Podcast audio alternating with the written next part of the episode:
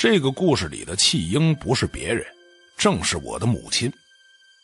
我母亲是一九六二年冬天出生，大跃进刚结束两年。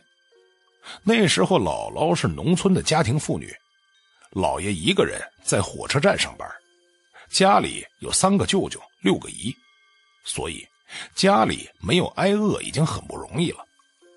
妈妈出生没几天呢，就发高烧。那时候小孩生病根本就没钱治，用老一辈的话说，谁命大谁活。这眼看着我妈就不行了，姥姥一狠心，就托邻居老狼头把我妈妈给扔了，还给了狼爷两块钱。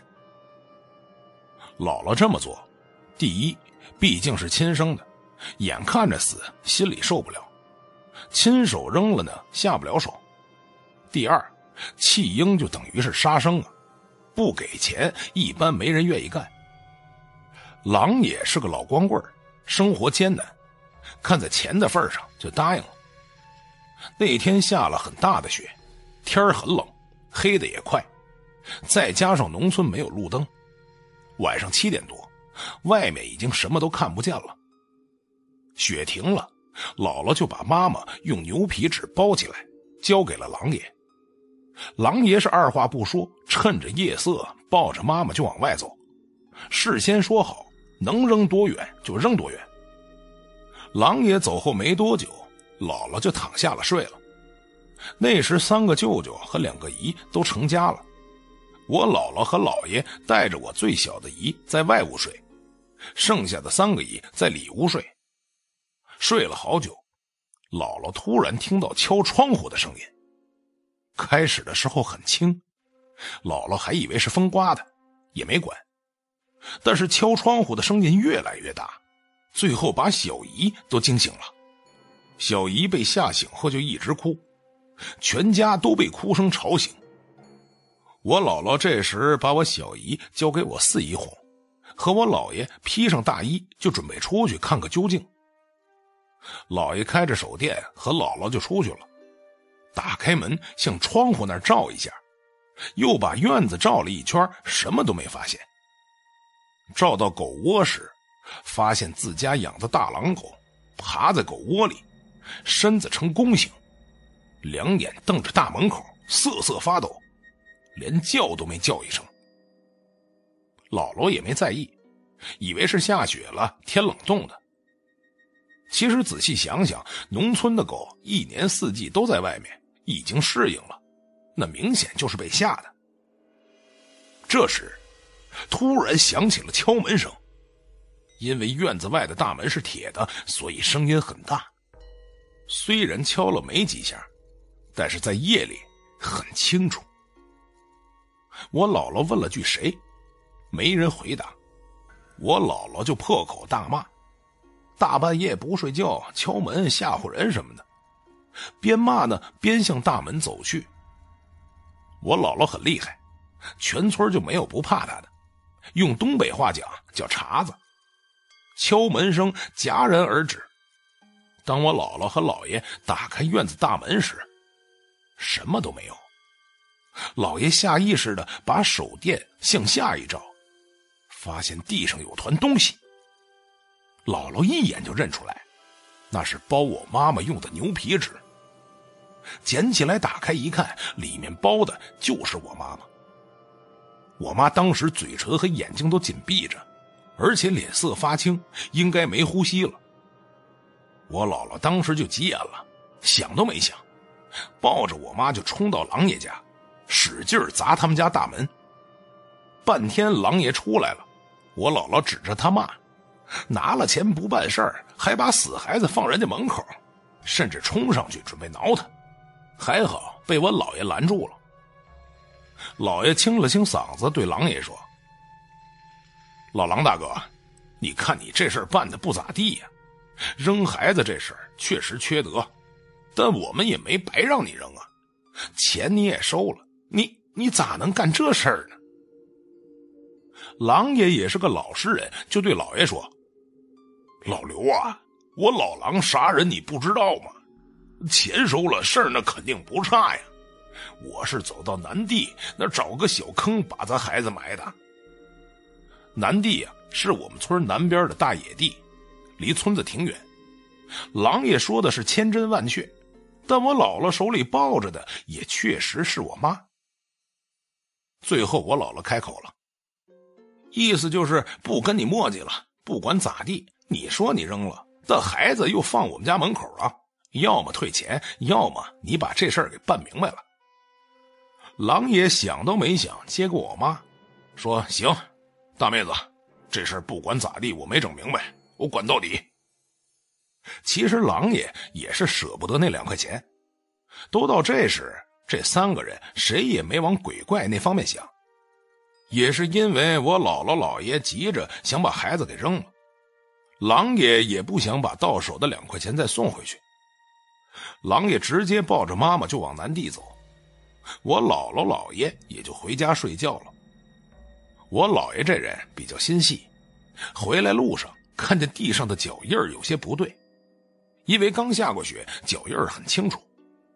从我姥爷家往南地去的方向只有一串脚印。如果是狼爷或者别人把我妈从南地又送到家门口的，那肯定是两排脚印呢。老爷跟我姥姥说了，其实也不是为了大晚上吓自己老婆，就是想告诉姥姥这事儿啊蹊跷，不怪狼爷。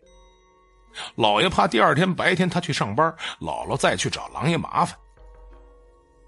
折腾了半宿，回到家，姥姥和姥爷就都睡了。天刚刚亮，姥爷就起来了，吃过早饭，带上饭盒就出了大门。刚开门，把姥爷给吓了一跳。只见狼爷坐在门口，怀里抱着个东西。老爷上去推了推狼爷。狼爷只是微微的睁开眼睛，突然看见是我姥爷，一下就站起来了，带着哭腔说：“老刘大哥呀，钱给你，孩子你们自己扔吧。”说完就把我妈往我姥爷怀里推。我姥姥听见动静出来了，刚要骂狼爷，狼爷一下就晕了过去。姥姥虽然泼辣，但是心肠不坏。就把狼爷给抬进屋了。老爷把我妈放在炕上，就去上班了。快到中午时，狼爷醒了，姥姥给他热了点吃的。狼爷没说啥，狼吞虎咽的就吃了起来。吃完饭后，管姥姥要了根烟。姥姥看这老头啊，也挺可怜，也没说啥。最重要的是，狼爷进屋没多久，我妈妈居然哭了。姥姥一看还活着，而且哭声挺大，这是活过来了。姥姥就问：“老刘大哥，到底咋回事啊？”狼爷边吸着烟边说：“哎呀，大妹子，哎呀，说了你可别往外说呀。昨天我抱着咱娃又去了南地，黑灯瞎火的也不知道哪是哪，就想找个地儿挖个坑把孩子给埋了。”到个地方蹲下去，放下孩子，下手一挖，地呀梆梆硬。我寻思着刚下过雪，不能这么快就冻上啊，就换了个地儿。结果还是一样，就是挖不下去。